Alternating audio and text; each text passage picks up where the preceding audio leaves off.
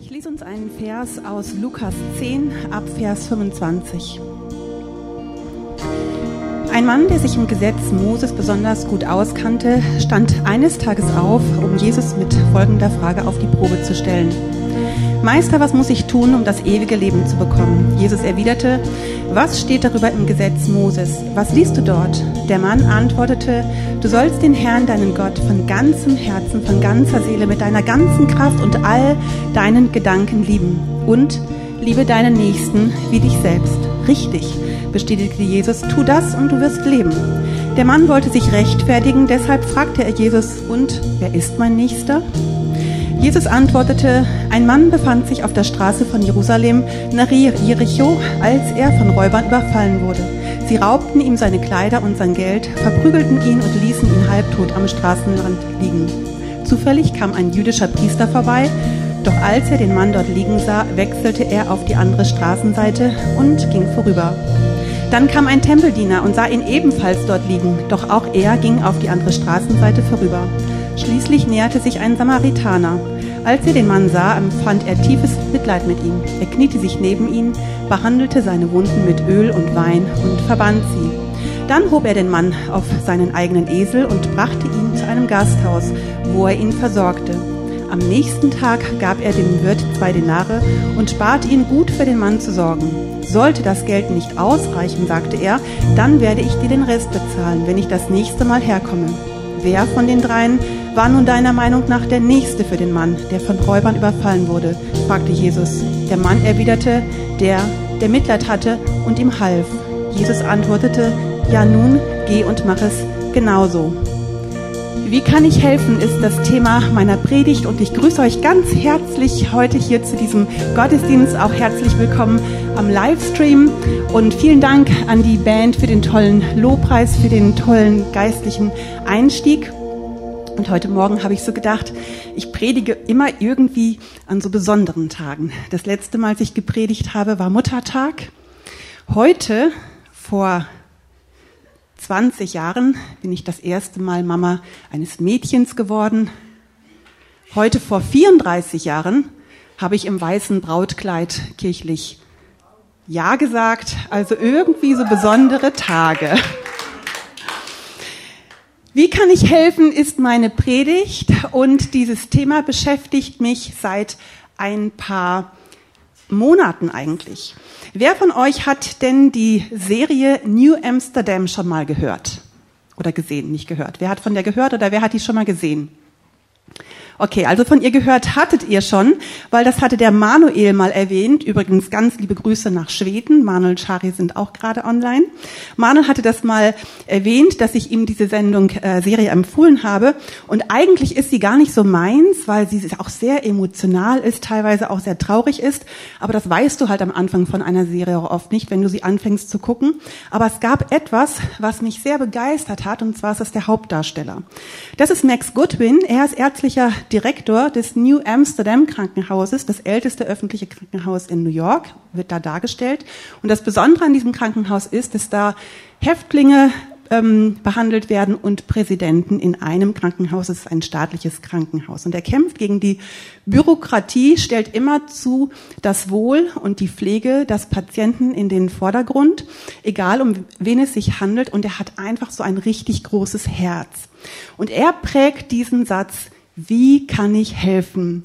Also erstmal entlässt er ähm, alle Herzchirurgen, alle Ärzte, denen es nur ums Geld geht, aber er motiviert alle anderen, ähm, sich mit Herzblut für die Patienten einzusetzen und dann sprengt er so den aktuellen Status quo. Und egal, wo er hinkommt, lautet seine Frage immer, wie kann ich helfen? Oder auf Englisch, how can I help? Und wir gucken uns ein Video dazu mal an.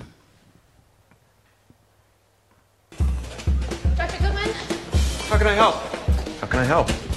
How can I help? How can I help? Imagine I just said, how can I help in Tuvaluan? How can I help? Just shout it out. Max Goodwin, how can I help? How can I help? How can I help? How can I help? How can I help? How can I help? How can I help? How can I help? I need your help. How can I help? That's very good. Because I just want to know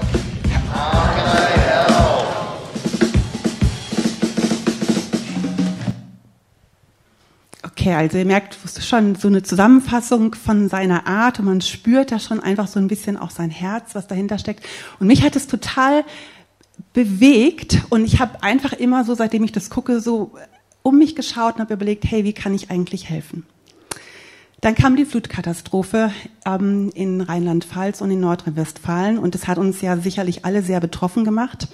Und ähm, ich hatte zeitgleich, also ich glaube drei oder vier Tage nachdem das passiert ist, einen äh, Newsletter geschrieben und bei Instagram und Facebook ein Foto hochgeladen von einer meiner liebe Leichter-Teilnehmerinnen, die bei mir in meinem Kurs abgenommen hat, sieben Kilo.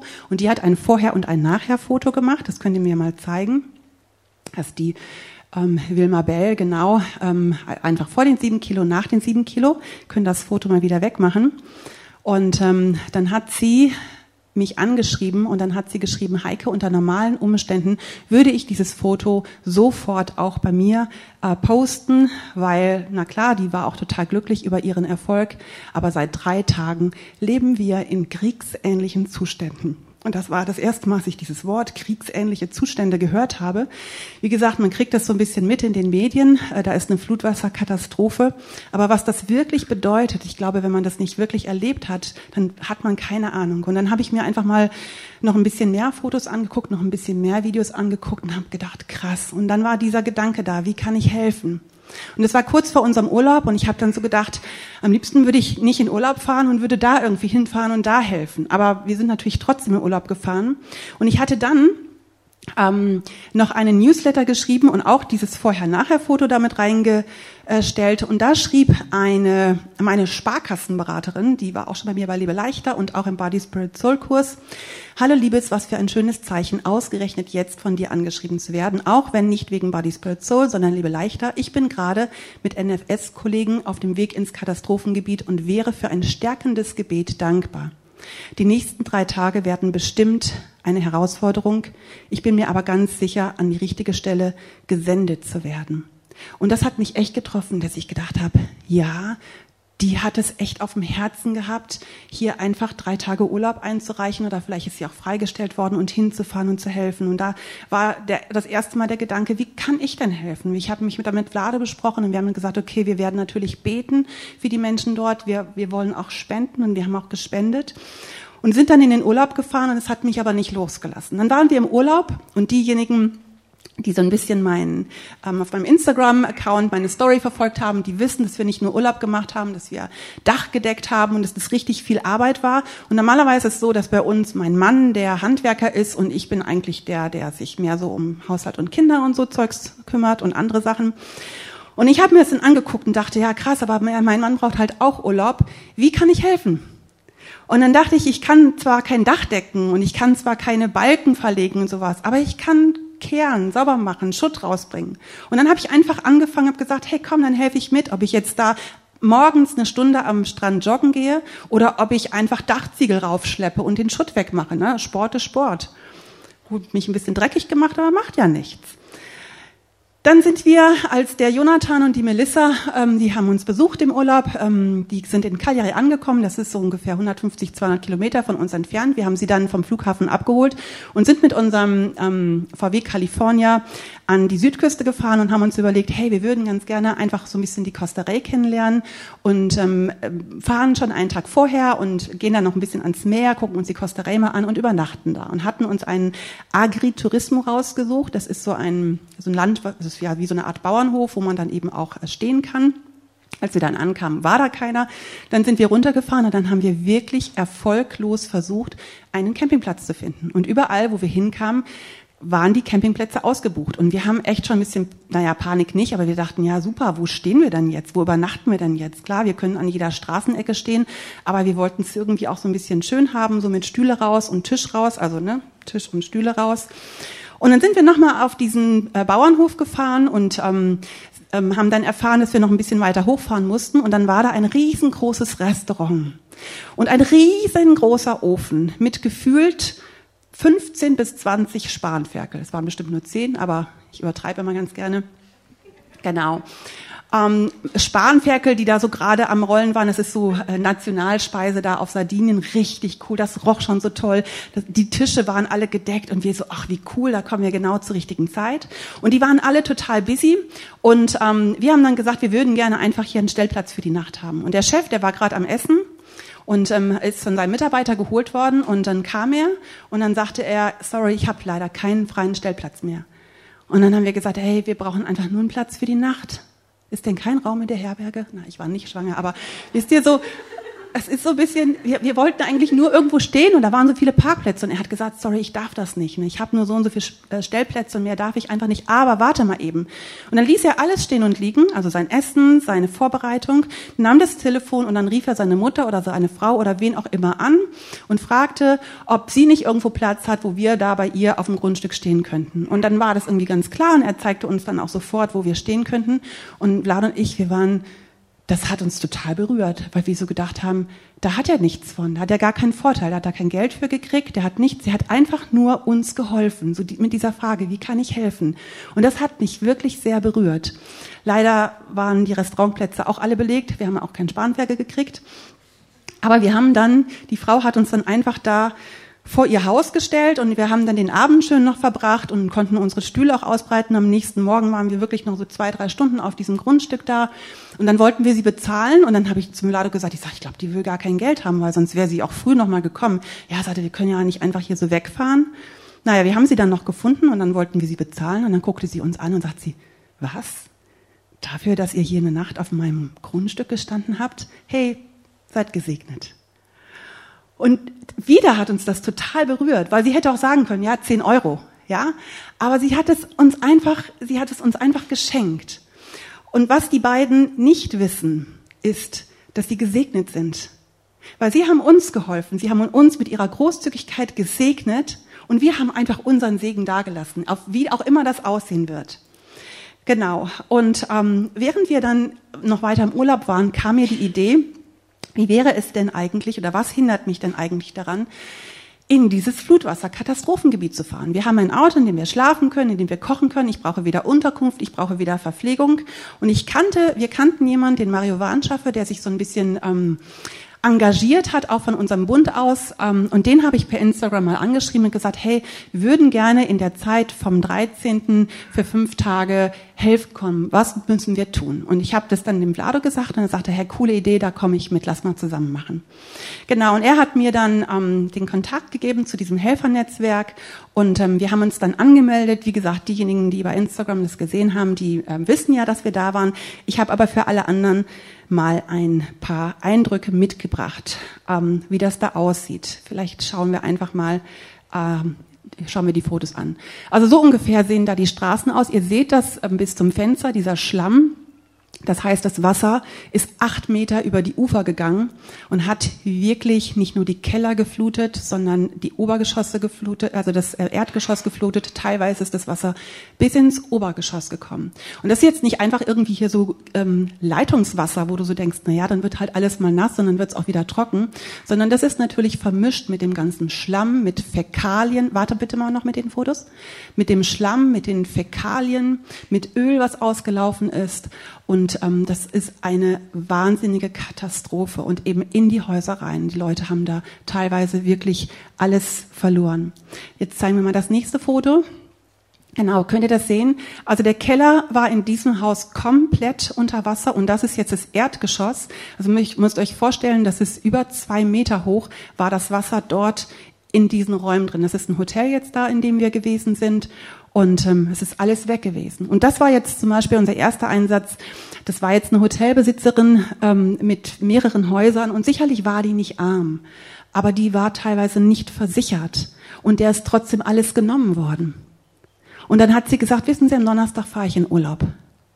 Ich fahre zu meiner Tochter nach Hamburg. Die bekommt mein erstes Enkelkind. Und ich werde von diesem Enkelkind so viele Fotos machen, weil alle Fotos von meinen Kindern sind weg. Und dann wollte sie packen und stellt fest, sie hat gar keinen Koffer mehr, weil sie alles, die haben alles verloren. Das ist mir so ans Herz gegangen. Genau, wir haben dann ein Team gehabt. Ich habe das Team mal fotografiert. Das ähm, nächste, genau, das war unser zweiter Einsatz. Ähm, Der Herr in dem schwarzen T-Shirt, das ist der Besitzer von dem Haus, auch da alles überflutet. Und der war einfach auch so dankbar, dass wir da gewesen sind. Und ähm, genau, der Vlado hat dann ähm, äh, Decke gestemmt und Boden gestemmt. Können wir das nächste Video mal sehen?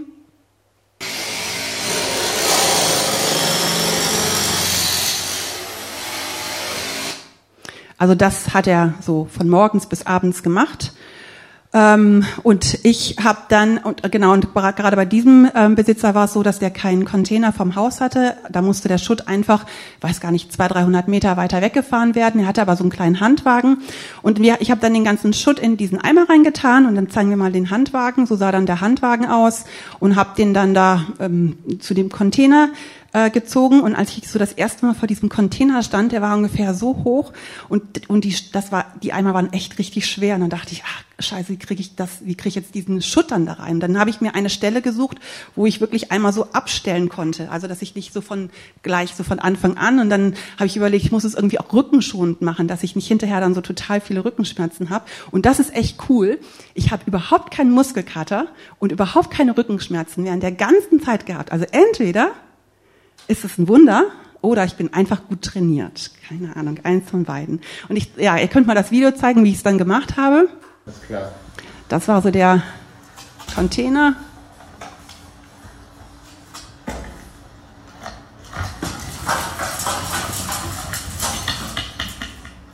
Genau, so ungefähr sah das aus.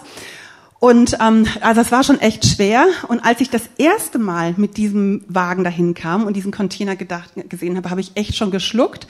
Und ich habe dann meinen ersten Eimer reingebracht. Und da steht plötzlich ein junger Mann vor mir, den könnt ihr mal zeigen. Das ist der Michael. Ich habe dann später, ich habe den noch öfters gesehen. Und er stand neben mir und er hat nicht gefragt, wie kann ich helfen. Der hat sich einfach meine Eimer geschnappt und hat die Eimer dann da reingehoben und hat mich gar nichts mehr machen lassen. Also immer wenn er da war, durfte ich nicht einen Eimer reinheben. Und das, ich, das hört sich vielleicht jetzt so banal an, aber wisst ihr, dass ich fast geheult habe?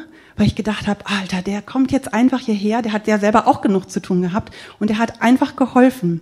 Und ähm, im Laufe der zwei Tage, ähm, wo ich da einfach mit diesen Eimern immer hin und her bin, sind immer wieder auch Männer gekommen, die gesagt haben, das ist doch keine Arbeit für eine Frau und die mir dann einfach geholfen haben. Und jedes Mal ist mir das Herz aufgegangen und ich habe gesagt, ich erwähne sie in meiner Predigt am nächsten Sonntag. Das fanden sie irgendwie ganz cool. Also für den Fall, dass du einer von denjenigen bist im Livestream, der mir geholfen hat, vielen Dank. In dem Moment, wo du hilfst, bist du ein Segen, aber wirst auch Segen zurückbekommen, weil ich habe jeden Einzelnen, der mir dort geholfen hat, auch gesegnet. Und das ist einfach Prinzip von Saat und Ernte. Was mein Mann und ich gar nicht brauchen, das ist dieses, das habt ihr super gemacht und ihr seid Helden. Das ist zwar jetzt nett, aber deswegen sind wir natürlich auch nicht hingefahren.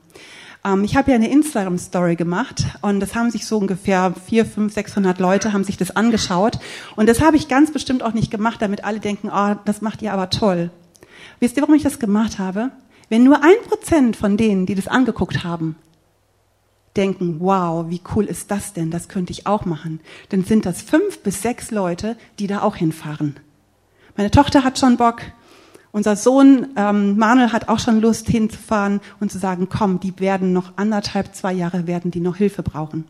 Genau, und vielleicht ist auch einer von euch ähm, motiviert, da auch zu ähm, helfen ähm, das wäre einfach cool, wenn uns diese Frage immer wieder auch bewegt, wie kann ich helfen? Und ihr Lieben, ich gehöre jetzt überhaupt nicht zu denen, die so ein Helfersyndrom haben. Also ich bin überhaupt nicht diejenige, die nun ständig losrennt. Solche Leute gibt es natürlich auch, aber dazu gehöre ich überhaupt gar nicht. Aber wenn es in meinem Herzen ist, dann möchte ich auch diesen Weg gehen und dann möchte ich auch ganz gerne ähm, helfen.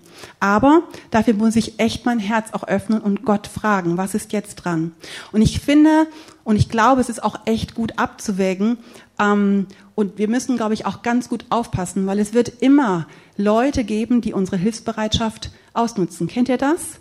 Wenn du einfach, manchmal gibt es einfach Situationen, da gibst du jemanden den kleinen Finger und er reißt dir fast den Arm ab. Und es ist auch im Flutwasserkatastrophengebiet so, dass es auch Leute gibt natürlich, die diese Hilfsbereitschaft jetzt gerade auch ausnutzen, die vielleicht irgendwelche Sachen renovieren, die sowieso schon kaputt waren. Das gibt es auch.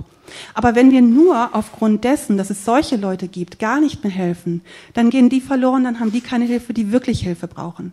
Und auch in, im Persönlichen ist es, glaube ich, ganz wichtig, dass wir schauen, dass wir uns auch nicht ausnutzen lassen Und ähm, dass wir einfach auch schauen, ähm, was ist jetzt gerade dran und wenn wir einfach merken, jetzt ist es zu viel oder jetzt vielleicht auch so eine große Erwartungshaltung da oder da wird vielleicht auch noch nicht mal Danke gesagt ähm, oder man vermittelt dir vielleicht ein schlechtes Gewissen, dann darfst du auch sagen, stopp und jetzt nicht weiter. Genau, aber ich glaube, wenn wir mit offenem Herzen durch die Welt gehen, dann wird Gott einfach uns auch zeigen, wo wir helfen können. Und was ist denn, wenn du gefragt wirst, wie kann ich helfen? wenn andere dir helfen. Und ich glaube, auch das ist eine Kunst, Hilfe anzunehmen. Denn das eine ist, Hilfe weiterzugeben, aber auch wirklich zu sagen, hey komm, dann bekomme auch ich mal Hilfe. Weil manchmal bist du die helfende, manchmal bist du die hilfsbedürftige Person. Die Menschen, denen wir im Ahrtal geholfen haben zum Beispiel, die waren einfach total dankbar und manche haben sich fast ein bisschen geschämt, ähm, dass wir einfach, ja, wir haben es ja auch umsonst gemacht, ehrenamtlich gemacht, dass wir ihnen da so ähm, geholfen haben. Ähm, lass einfach auch mal Hilfe zu, wenn sie dir angeboten wird. Gutes Beispiel ist jetzt zum Beispiel meine Mutter. Also die ist ähm, 75 und geht am Rollator und ist sehr wackelig auf dem Bein und kann ganz viele Sachen nicht mehr machen. Die ist jetzt gestürzt und ist ständig auf die Hilfe von ihren Nachbarn angewiesen. Und dann sage ich ihr immer, ich sage, Mama, du brauchst nur Bescheid sagen. Ich habe einfach noch drei gute Freundinnen in Bremen, die würden sofort kommen, würden für dich auch mal einkaufen gehen. Und dann sagt sie immer, nee, lass mal, lass mal, ich will ja keinen belasten. Kennt ihr das? Ja, und man denkt immer, man bloß nicht irgendwie um Hilfe bitten, ja. Aber ich glaube, auch das ist in Ordnung. Wenn man Hilfe einfach auch mal annimmt und, und Danke sagt. Freunde von uns aus ähm, Bremen, die haben uns am Ende unseres Urlaubs noch ähm, besucht. Und die haben einfach gesehen, dass bei uns noch so viel Baustelle war. Und dann haben sie ihre Ärmel hochgekrempelt und haben uns einfach auch noch zwei Tage geholfen, obwohl sie selber im Urlaub waren. Auch da mussten wir lernen zu sagen, okay, Dankeschön. Oder wir haben mal vor vielen, vielen Jahren ein Haus auf, äh, auf, auf Wolfsburg, wollte ich gerade sagen, ähm, ein Haus in Wolfsburg reno, äh, renoviert. Das ist so ein altes Fachwerkhaus. Und da war so viel zu tun. Wir haben in so einer Baustelle gelebt. Also das will, glaube ich, keiner von euch. Und wir haben einen, einen, einen Freund, der ist jetzt, ist er ein Freund, damals war er noch nicht mal Freund, aber ein Mann damals aus ähm, aus unserem Bekanntenkreis gehabt, der hat unser Elend gesehen und der hat einmal zwei Monate am Stück uns jeden Tag geholfen. Einfach so. Warte, zwei Monate am Stück uns geholfen. Und danach ist er zwei Jahre lang einmal in der Woche, jeden Mittwoch gekommen, das meintest du, ne? Jeden Mittwoch gekommen. Also Peter, für den Fall, dass du diese Predigt hörst, wir segnen dich für das, was du an uns getan hast. Und wir haben ihn wirklich auch, auch segnen dürfen. Und das Krasse ist, aufgrund dessen, dass er uns geholfen hat, ist was absolut Krasses passiert. Er hat uns als Familie kennengelernt und wie wir miteinander umgehen und wie wir unseren Glauben lernen. Und hat sich während dieser Zeit bekehrt und ist einfach heute ein Gott hingegebener gläubiger Mensch. Und das ist einfach aus Hilfe passiert. Ja, das heißt also auch, wenn wir hingehen und wenn wir helfen, dann segnet uns das einfach. Mal hilfst du, manchmal wird dir geholfen. Das Prinzip von Saat und Ernte. Und Jesus fragt dich, wie kann ich denn dir helfen? Ich lese mal aus Lukas 18, 41 und 42. Als er sich ihm näherte, fragte er ihn, was soll ich für dich tun? Er bat, Herr, ich möchte sehen können. Da sagte Jesus, du sollst wieder sehen können. Dein Glaube hat dich gerettet. Als er sich ihm näherte, fragte er ihn, wie kann ich helfen? Jesus fragt dich auch in deiner Situation, in der du bist, wie kann ich helfen? Das heißt, wir dürfen Gott echt auch unsere Nöte sagen, auch unsere Herausforderungen sagen, egal was es ist. Und vielleicht hilft er nicht immer so, wie wir uns das wünschen. Vielleicht hilft er uns auf eine ganz andere Art und Weise. Manchmal hilft er, indem er unser Denken verändert. Auch das haben wir schon erlebt. Manchmal schickt er andere Menschen, die uns helfen. Manchmal greift er direkt ein und tut ein Wunder. Aber was ich glaube, was wichtig ist, dass wir nicht aufhören zu vertrauen, unser Vertrauen in ihn zu stecken und dass wir glauben. Das heißt, er hat gesagt, dein Glaube hat dich gerettet. Dein Glaube hat dir geholfen. Und was würde denn passieren, wenn wir Gott fragen, wie kann ich helfen? Und da ließ ich uns aus Markus 6, 35, Vers 38 nochmal den Anfang der Geschichte der Speisung der 5000, das, was Vlado in der letzten Zeit schon so oft gesagt hat. Später am Nachmittag traten seine Jünger zu ihm und sagten, dies ist eine einsame Gegend und es wird langsam spät. Schick die Leute fort, damit sie auf die umliegenden Gehöfte und in die Dörfer gehen können und sich etwas zu essen kaufen. Doch Jesus meinte, gebt ihr ihnen zu essen. Sie erwiderten, wie denn?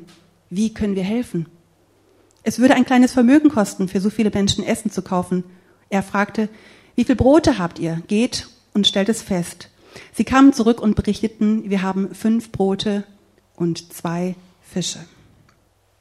Gott würde sagen, gebt ihnen zu essen. Ich finde es interessant, dieses Wunder ist, glaube ich, das einzige Wunder, was in allen vier Evangelien erwähnt wird. Und im Johannesevangelium wird dieser kleine Junge erwähnt. Und ich frage mich, oder ich habe mich jetzt gerade in der letzten Zeit, als der Vlado hat es ja schon so oft gesagt, wir sind nicht dafür da, 5000 Menschen satt zu bekommen, sondern wir müssen nur die fünf Brote und die zwei Fische geben. Und ich habe mir dann so überlegt, das ist jetzt einfach so diese Situation, da sind einfach diese 5000 Männer plus Frauen plus, plus Kindern, lass das mal so 10.000 Leute gewesen sein. Und die folgen Jesus und hören auf ihn und die rennen da einfach los. Und ich frage mich, hä, hat da gar keiner was zu essen mitgehabt? Sind die da alle losgegangen? Also ich weiß nicht, wie ihr so drauf seid. Also zumindest die Mütter unter uns, ja, wir packen doch ein Lunchpaket ein, wir packen doch Proviant ein, wenn wir mit unseren Kindern unterwegs sind. Gibt ja nichts Schlimmeres, als wenn du unterwegs bist und dein Kind sagt, ich habe Hunger und dann hast du nichts dabei. Also das kann man sich doch gar nicht vorstellen, ja.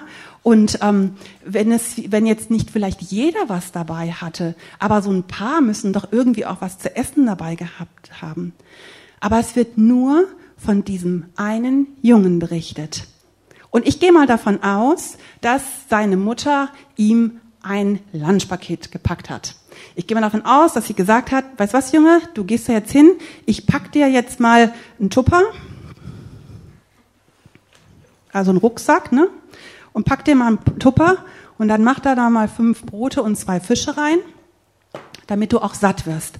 Und ähm, ich weiß nicht, ähm, ihr Mütter, wie ihr euren Kindern Lunchpakete macht, aber meine Kinder lieben meine Lunchpakete. Wenn wir so in Urlaub fahren, ja, da gibt's einfach ähm, immer belegte Brote und dann gibt's immer eine Tüte mit Süßigkeiten. Und dann zählen sie immer hinter, ähm, also sie zählen dann meistens, wenn wir in Urlaub gefahren sind, zählen sie immer, wer hat die meisten grünen Mauams. Und das Kind, was die meisten grünen Mauams hat, haben sie immer gedacht, das habe ich am liebsten. Weil Grüne Mauerms mögen sie gerne. Also sie haben es geliebt und was ich auch immer gemacht habe, wenn wir Fremde mitgenommen haben, dann haben die von mir natürlich auch Lunchpakete bekommen. Das heißt, ich überlege mir, dieser Junge, ein Junge hat fünf Brote und zwei Fische. Sorry, wer schafft es denn fünf Brote ist auch nicht mal von Brötchen die Rede. So, wer schafft es, fünf Brote und zwei Fische zu essen? Die Mutter hat sich vielleicht schon gedacht, Mensch, der hat vielleicht noch irgendwie einen Freund mit dabei oder vielleicht ähm, gibt da auch noch irgendjemand was ähm, anderes.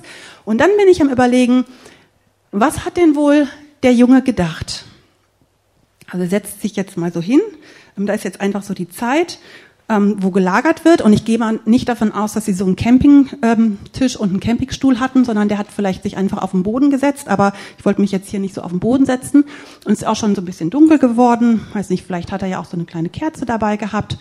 Und dann hat er sich schon so richtig ähm, gefreut auch auf sein Essen und dann packt er sein Lunchpaket aus und dann dachte er, Alter, wie cool, die Mutter hat mir zwei Fische mitgegeben, ne? Thunfisch, super lecker und fünf Brote.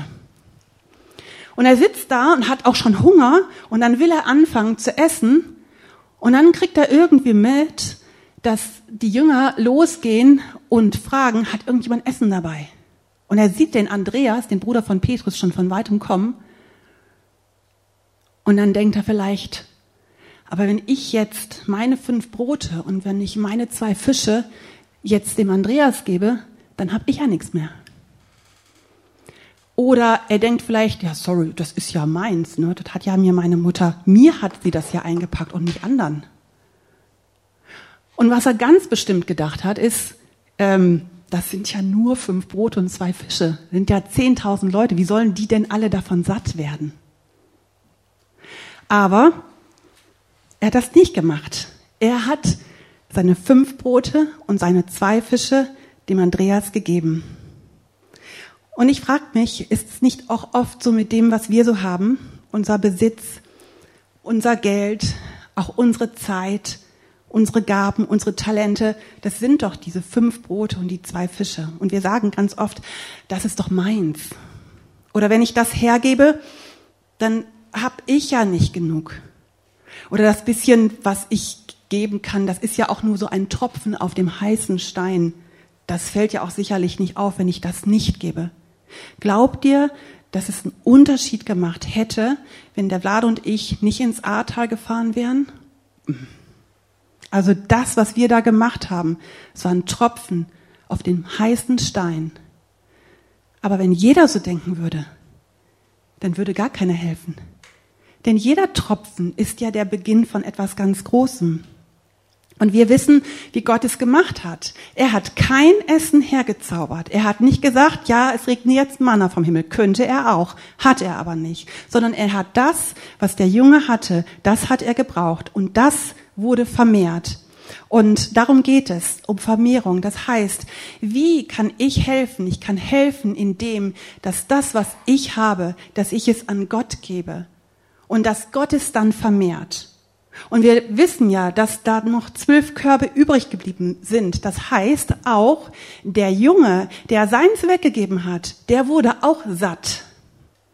Der hatte nicht zu wenig. Und wenn er noch Hunger gehabt hätte, ja, da waren halt noch zwölf Körbe, hätte er sich auch noch was nehmen können. Ja, wir brauchen keine Angst zu haben. Und ähm, was wäre passiert, wenn dieser Junge diese fünf Brote und diese zwei Fische für sich behalten hätte, was wäre denn passiert? Er wäre auch satt geworden. Es hätte ihm bestimmt gut geschmeckt. Aber er hätte das größte Wunder seines Lebens verpasst. Und das ist das, was ich ähm, was mich so sehr berührt, dass ich sage, hey, komm klar, wir können unsere Dinge auch für uns behalten. Wir können unsere Gaben für uns behalten, unsere Talente, die Gott uns gegeben haben, unsere Berufungen, unsere Befähigungen, unser Geld, unsere Zeit. Wir können das auch alles für uns behalten. Ich glaube, mit einer Entscheidung für Jesus Christus werden wir trotzdem in den Himmel kommen. Aber wir verpassen das größte Wunder unseres Lebens. Wir verpassen die Vermehrung. Wir verpassen, dass Menschen reihenweise gesund werden. Wir verpassen, dass diese Kirche gebaut werden. Wir verpassen, dass Menschen zum Glauben finden. Und ich weiß nicht, wie es dir geht, aber ich finde, wir sind jetzt seit anderthalb Jahren in dieser Pandemie. Und unsere einzigen Themen sind, sind wir geimpft oder sind wir nicht geimpft? Komme ich da rein? Brauche ich 3G? Brauche ich 2G?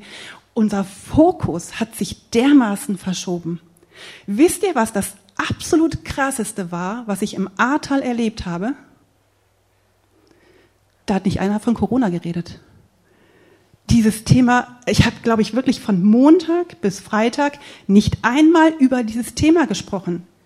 Ich habe nicht einmal über das Thema Abstand nachgedacht. Ich habe das erste Mal seit anderthalb Jahren Leuten die Hand gegeben, ohne mir Gedanken darüber zu machen weil sich der Fokus dort völlig verändert hat. Da denkt überhaupt keiner dran. Ja, die sind froh, wenn sie, dass sie überlebt haben. Die sind froh, dass sie ein Dach über dem Kopf haben. Die haben keinen Strom, die haben kein Wasser. Die werden an Versorgungsstellen, werden sie gerade, wird da Mittagessen angeboten. Versteht ihr, was ich meine? Und wir haben unseren Fokus so sehr verloren. Und um uns herum gehen die Menschen verloren. Gehen Menschen verloren, weil wir uns um unser eigenes Ding so kreisen, weil wir so abgelenkt sind, weil wir oft auch Angst haben, nicht genug zu bekommen. Auch, auch, weil wir so momentan, bestimmt nicht jeder, aber einige von uns vielleicht auch in ihrer eigenen Bequemlichkeit so gefangen sind. Es ist ja auch so bequem, von zu Hause aus die Gottesdienste anzuschauen. Ja, aber von zu Hause alles zu machen und nicht mehr in den Riss zu treten, nicht mehr rauszugehen, heißt satt zu werden an den eigenen fünf Broten und an den eigenen zwei Fischen. Und ähm, das ist einfach so schade.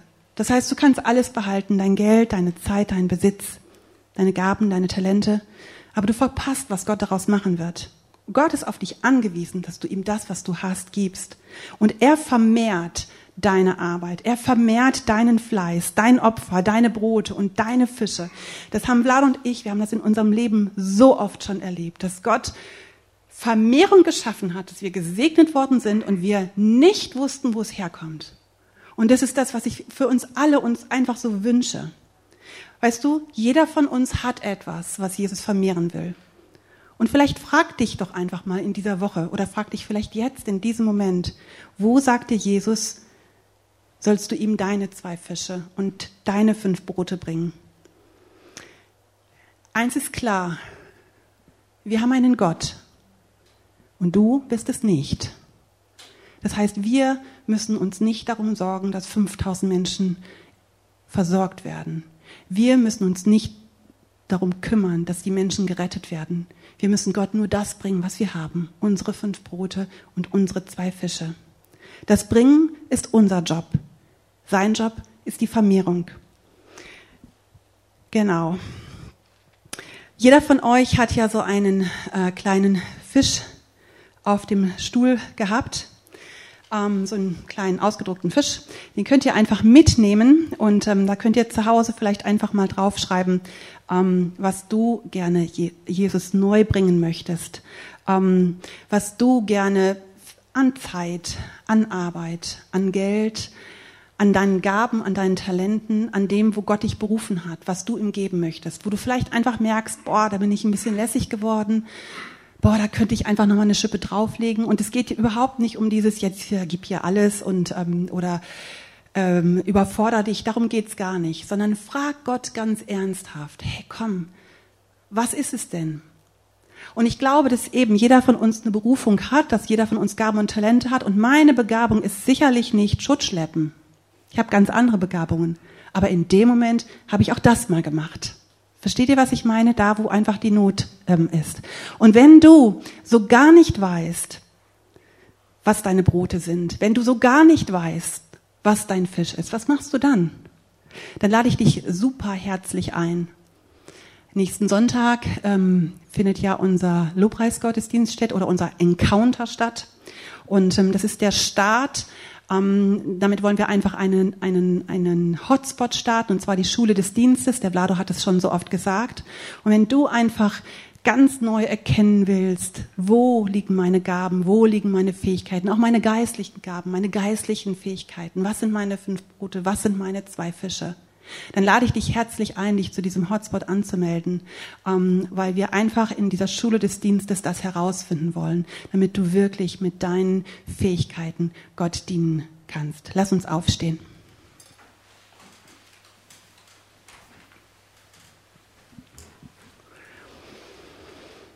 Jesus, ich danke dir von ganzem Herzen ähm, für das, was du für uns am Kreuz getan hast. Jesus, ich danke dir dafür, wo du geholfen hast, Herr. Jesus, ich danke dir, dass du unser Gott bist. Jesus und ich, das Letzte, was ich will, ist mich hier hinzustellen, zu sagen, ja, ich habe jetzt hier toll geholfen, darum geht's überhaupt gar nicht. Aber wie toll wäre es, wenn wir Multiplikator werden, wenn wir einfach, ähm, wenn wir einfach die Lust erschaffen, uns neu zu überlegen, wie wir helfen können, wie wir dir helfen können, wie wir den Menschen helfen können.